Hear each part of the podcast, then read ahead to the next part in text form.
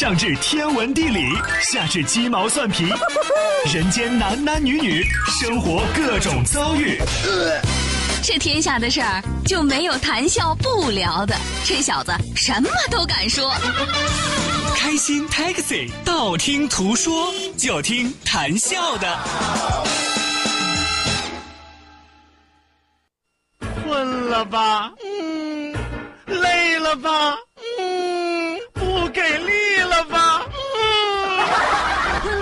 不给力了，就听谈笑呀，听开心 Taxi，道听途说。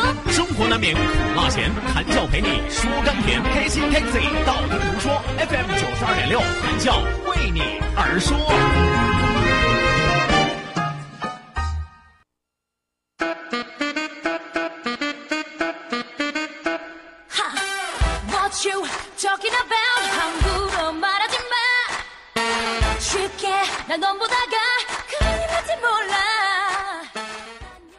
祖国母亲庆生会倒计时，二零一六年九月三十号。相信很多同学今天工作学习的重心主要是等放假。然而，谈笑在祖国母亲生日还要工作，这是为什么呢？是因为穷吗？不是，心中有着对听众的眷恋，有着对节目的认可，有着对主持事业的追求。因为在我的心里，永远只有一件事儿，那就是工作。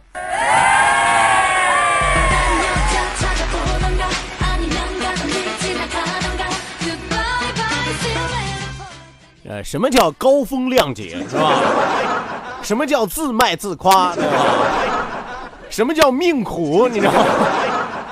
呃，上来和大家说了说啊，说了说这明天就要放假了，我估计很多的朋友现在已经心潮澎湃啊，已经了开始想入非非了，是吧？对于很多的朋友来说，今天上班那就是意味着等待着下班，是吧？上班只不过是走个过程，下班才是我真正期待的。来，收音机前有多少听众朋友现在已经无心工作了啊？可以举手示意我看一下来。来，身边有举手的朋友，赶紧把他们的名字记下来，报告你们老板啊！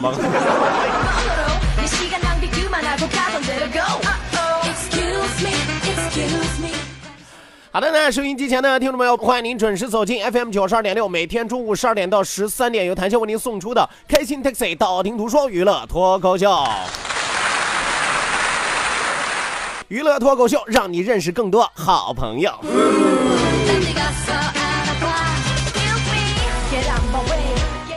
OK，那本节目是由来台集团为您独家冠名播出。好酒来台，开心自然来，打开来台，啥好事儿都能来。呃，今天是放假之前的最后一天啊，很快就要进入到我们没羞没臊的假期生活当中。哎，我估计很多的朋友现在都已经蠢蠢欲动了啊！你要跟他说工作的事儿啊，他能跟你拼了，是吧？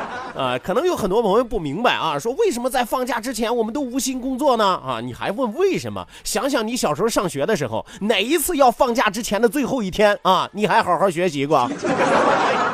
是吧？老师每次都说马上就要放假了啊，同学们再多看几眼书吧啊！你们巴不得让老师多看你们几眼是吧？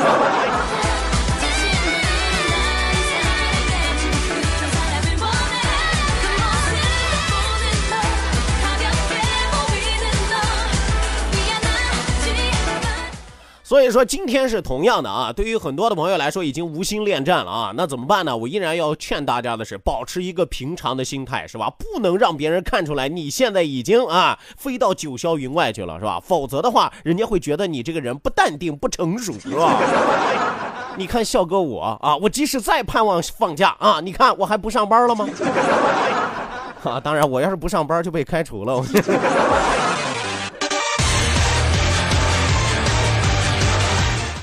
OK，那说一说笑一笑，不说不笑不热闹，笑一笑咱们就十年少。希望有更多的朋友抓紧时间行动起来，发送微信来参与到我们的节目互动当中来啊！放假之前的最后一天，你有什么想要发泄的，通通把它吼出来。记住我们的两处微信交流平台，一处是我们九二六的公众微信账号 QDFM 九二六 QDFM 九二六。那另外一处是谈笑个人的公众微信账号，谈笑两个字一定要写成拼音的格式，特安谈喜要笑，特安谈喜要笑，后面加上四个阿拉伯数字一九八四，最后还有两个英文字母，一个 Z 一个勾，一个 Z 一个勾哦。OK，那网络收听我们的节目，欢迎您手机下载蜻蜓 FM，搜索青岛西海岸城市生活广播，或者直接关注我们九二六的公众微信账号 QDFM 九二六，正在为您同步直播。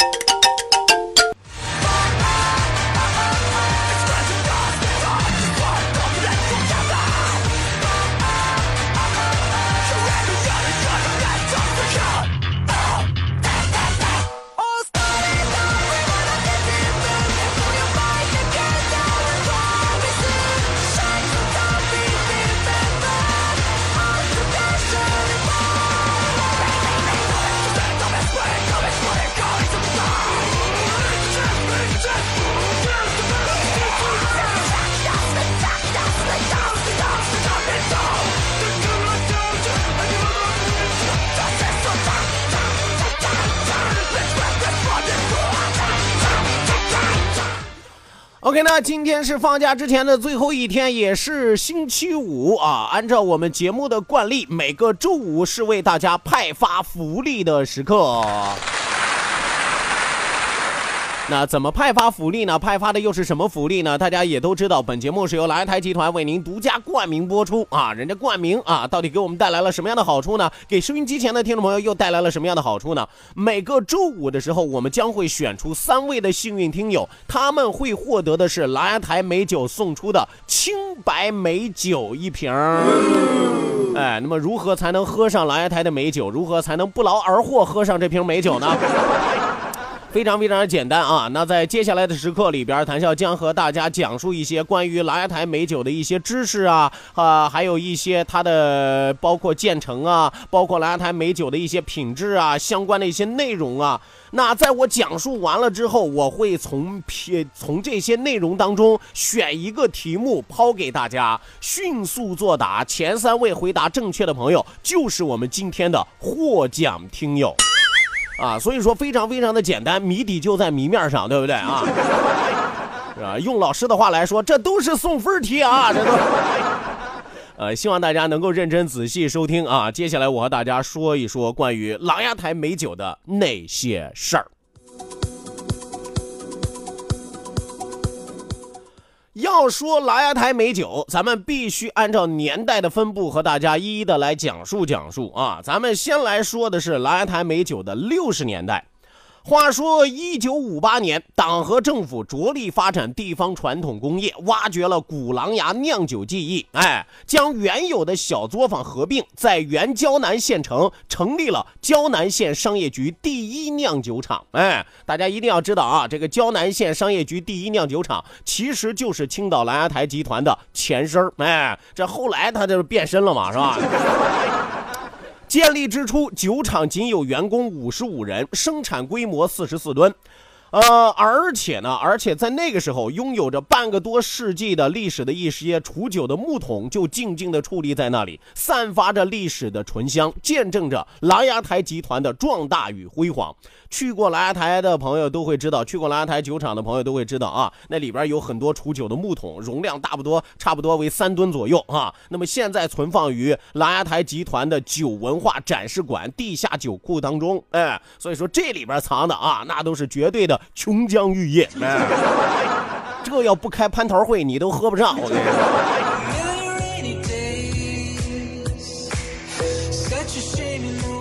所以说这是六十年代啊，那么转眼来到五十年代，进入进入到七十年代啊，进入到七十年代之后，酒厂迎来了快速发展的黄金时期。比如说建立了像什么瓶酒仓库啊、串香车间呀、白酒车间呀等等多个生产车间，纷纷是落成达产。琅琊台酒生产规模也在不断的扩大。一九七七年试制成功的珠山特曲酒，成功的销往了东北三省、河北、河南以及本省的有关县市。市场是供不应求啊！您不要觉得刚一开始来台酒，哎，就供咱们青岛喝，不是的，咱们要争取外销，是吧？东北三省啊，河北啊，河南呀，是吧？市场上反响是非常的强烈。那么目前酒厂储存时间最久的原酒是一九七二年生产的粮食酒，现存放于琅琊酒文化展示馆的地下酒库当中。哎，最老的啊，我们说原酒哪一年的？一九七二年是吧？这酒我跟你说都快成了精了是吧？喝一口长生不老，你知道啊，唐僧一样。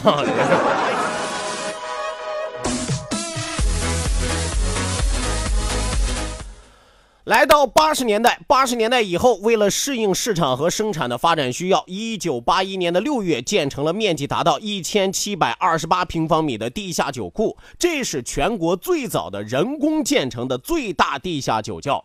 一九八五年，经过青岛市委、胶南县委批准，正式更名为青岛第一酿酒厂。一九八八年，青岛市经委批准曾增挂青岛琅琊台酒厂的牌子啊。与此同时呢，在同一年也扩建了粮食酒车间、制曲车间，生产能力是不断的提高，市场的知名度也是迅速的增强。在全市品酒当中，胶南白酒、双珠峰、双山特区、琅琊台酒被评为全市的优质产品。我们说每个酒厂可能都有自己的拳头品牌啊。有朋友说，那琅琊台酒有哪两个拳头啊？不止两个拳头，我们四个拳头是吧？你 这啊，三头六臂啊，哪儿都有啊。我在全市的品酒当中，什么胶南白酒啊、双珠峰啊、双山特区啊、琅琊台酒啊，被评为了全市的优质产品，好酒太多了。九十年代，琅琊台酒享誉全国，厂区的面积是在持续的增加。而与此同时，酒厂也被评为了省级守合同、重信用的企业。一九九四年，琅琊台系列的酒荣获了山东省最畅销国产商品金桥奖，为全面提高酿酒科技水平。一九九六年，青岛琅琊台酒业股份有限公司科研所批复成立。一九九六年正式设立组建了青岛琅琊台酒业集团。与此同时，利用粮食酒酒糟生产沼气的项目也是成功的上马。这标志着集团在资源综合利用方面也取得了新的成就。那么，这个项目在当年被列为什么呢？国家经贸委科技新项目。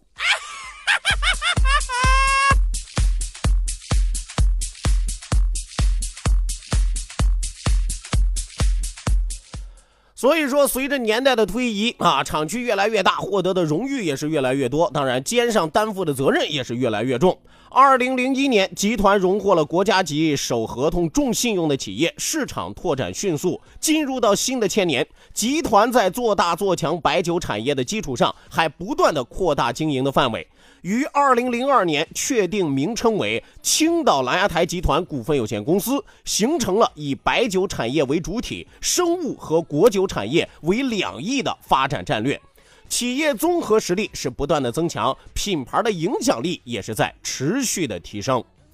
二零一零年至今，集团紧跟国家蓝色经济战略，充分发挥自身位置与资源优势，正式确立了以微生物发酵技术为核心，白酒、生物健康、果酒、有机肥、生态农业、房地产六大产业板块统筹发展的战略格局。那为了满足市场对于琅琊台酒日益增长的需求，二零一三年，集团微生物循环经济健康产业园酿酒车间开工建设。同年的十一月，成功酿出了第一锅琅琊台的原酒。青岛地区温和湿润的独特气候，赋予了琅琊台酒绵甜爽净、回味悠长的鲜明特色。那以上就是谈笑今天和大家按照历史的分布给大家讲述的琅琊台美酒的成长史，是吧？六十年代、七十年代、八十年代、九十年代、零零年代和一零年代。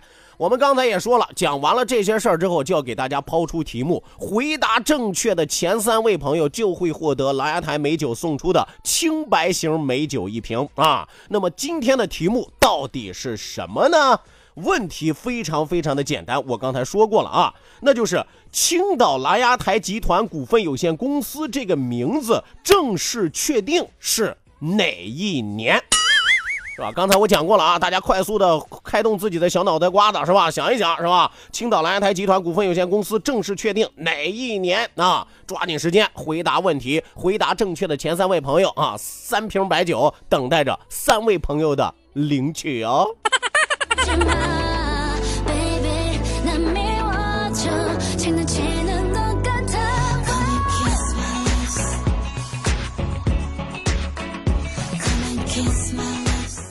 好的呢，马上为您送出我们今天中午第一时段的道听途说，打开历史的书，点亮信念的灯。道，万法自然；听，天下大观；图，风雨无阻；说，说说说说说说什么呀？到底说什么？我哪知道？听谈笑的呀。说谈笑风生，道听途说。说说道听途说。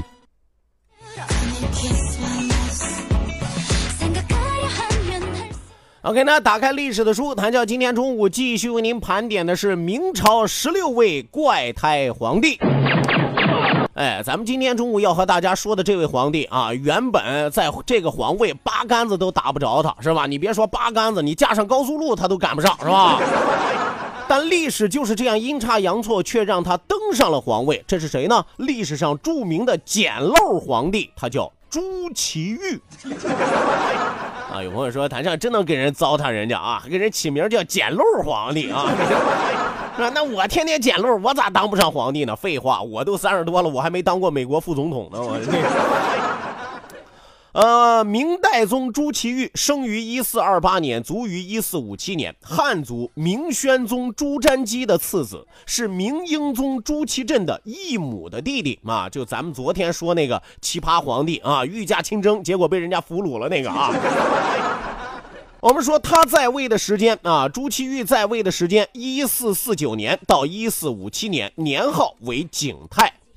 朱祁钰生于宣德三年，也就是一四二八年。他的长兄朱祁镇继位之后，封他为什么呢？封他为成王。正统十四年，土木堡之变爆发啊，就是他这个哥哥啊，他这个异母的哥哥，同父异母的哥哥御驾亲征，结果被人抓走了。明英宗被瓦剌俘虏。为了避免主少国疑啊，什么叫主少国疑呢？说这个朱祁镇啊，朱祁镇被抓走之后，其实朱祁镇有儿子，但他儿子太小了，乳臭未干。这几个大臣们一琢磨吧，你说弄这么个小屁孩上来指挥全国，恐怕不能服众，而且这国家危在旦夕啊，皇上还在别人手里扣着，怎么办呢？所以说，于谦等大臣劝服孙太后，立成王朱祁钰当上了皇帝。次年就改了国号为景泰。其实这事儿一琢磨也挺不仗义的，是吧？自己哥哥还在那边被人家抓着呢，是吧？自己这边登基大宝，是吧？我皇上啊！然后昨天我不是和大家说了吗？他登基当了皇上之后，干了一件什么事儿呢？是吧？立马封他哥哥为太上皇，是吧？人家一般皇上和太上皇都是爷儿俩的关系，他俩好，他俩兄弟两个，是吧？我哥反正被抓走了，我哥就是太上皇啊。那那是你哥呀，那是你爹呀，是吧？朱祁钰在位八年，知人善任啊，启用了像于谦等正直之人啊。有朋友说于谦不是说相声的吗？是吧？别胡说八道啊！你的思想里边恐怕就认识那个于谦是吧？抽烟喝酒烫着头是吧？这个于谦是历史上的人物啊，赫赫有名的啊，这个大功臣啊，而且是一个非常正直的人。那于谦使得江山社稷转危为安，可谓英明之主。但是在天性之间也未能够尽善尽美，因而使得奸臣趁机作乱，这是他最大的缺点。哎，我们说历史上有的时候啊，你看这个朝代在更替的时候，往往史书上是怎么记载的呢？如果这个史官啊是是这个朝代的人，是吧？他基本上写的都是啊歌功颂德的，是吧？这皇上多么多厉害，多么多么牛掰，是吧？哎呀，这国家多么多么的安稳啊！但是如果你发现啊，这个朝代更替了，哎，不是这个朝代的人再来撰写这个历史的时候，就会相对来说客观公正的多。景泰八年，也就是一四五七年的正月，夺门之变爆发，明英宗复位啊。我们说他哥哥回来之后，被他给扣押了，被他给软禁了。结果呢，有一帮人帮着他哥哥成功复位了啊，又改国号为天顺。到二月的时候，明英宗也就是他哥哥啊朱祁镇废掉了自己的弟弟朱祁钰，呃，软禁于西院之内。不久之后，朱祁钰就去世了，享年三十岁啊，还没活过我，你知道吗？明英宗一看自己的弟弟死了，给了他一个谥号啊。有朋友说，我知道死了之后谥号都很长，不啊？朱祁钰的谥号很短，明英宗就赏了他一个字，哪个字呢？利嘛，哪个利呢？暴力的利啊，还有那个什么利器的利啊，就是上面一个户口的户，下边一个犬啊。大家一看这字儿就不是个什么好字儿啊？为什么呢？这就是明英宗在说自己弟弟啊，不是个好人，是吧？太坏了啊，说的太坏了。一直到明宪宗的时候，才追认他皇帝之位啊，添加谥号为恭仁康定景皇帝，所以历史称他为明景帝或者是景泰帝。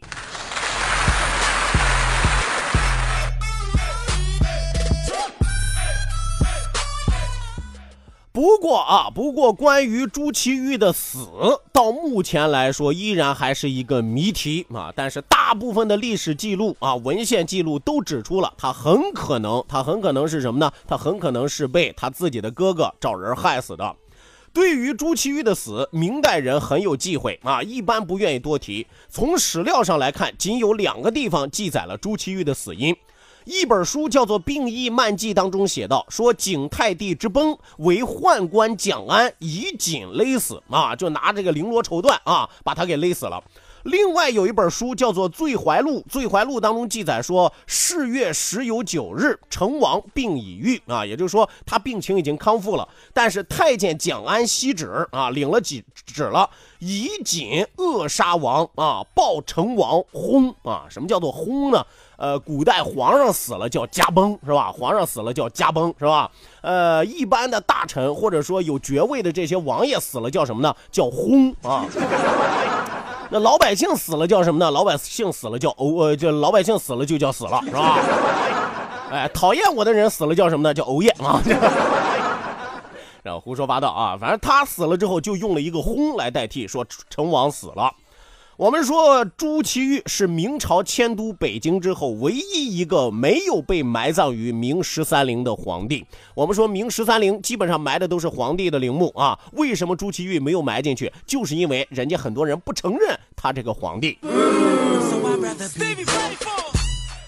我们说朱祁钰，按理说原本跟当皇帝这事儿毫无缘分，八竿子打不着嘛。但是奈何他同父异母的哥哥朱祁镇啊是个奇葩啊，所以说竟然被这个鞑子给俘虏了啊。而哥哥留下的儿子呢，年纪又太小，所以大臣们到一块一合计，觉得个小屁孩当家做主不靠谱，就拥立了朱祁钰为皇帝。不过啊，咱们倒回头来说，朱祁钰他也有不厚道的地方啊。你说自己当了皇帝之后，哥哥被绑架了，然后被接回来了，是吧？他居然没有好好的安顿自己的哥哥，竟然直接把哥哥给软禁了。所以说，你说他将来他哥哥要是翻了身之后，你要不然你就狠一点，直接把你哥哥弄死，是吧？他又没有啊，他哥哥突然有一招啊，咸鱼翻了身啊，所以直接就把他给弄死了。他最后连家族的皇陵都没有资格进入，这就是又一位奇葩皇帝——捡漏皇帝朱祁钰。第一时段的道听途说为您说到这儿，讲到这儿，稍事休息，进入半点的天气和路况信息，不要走开，马上回来。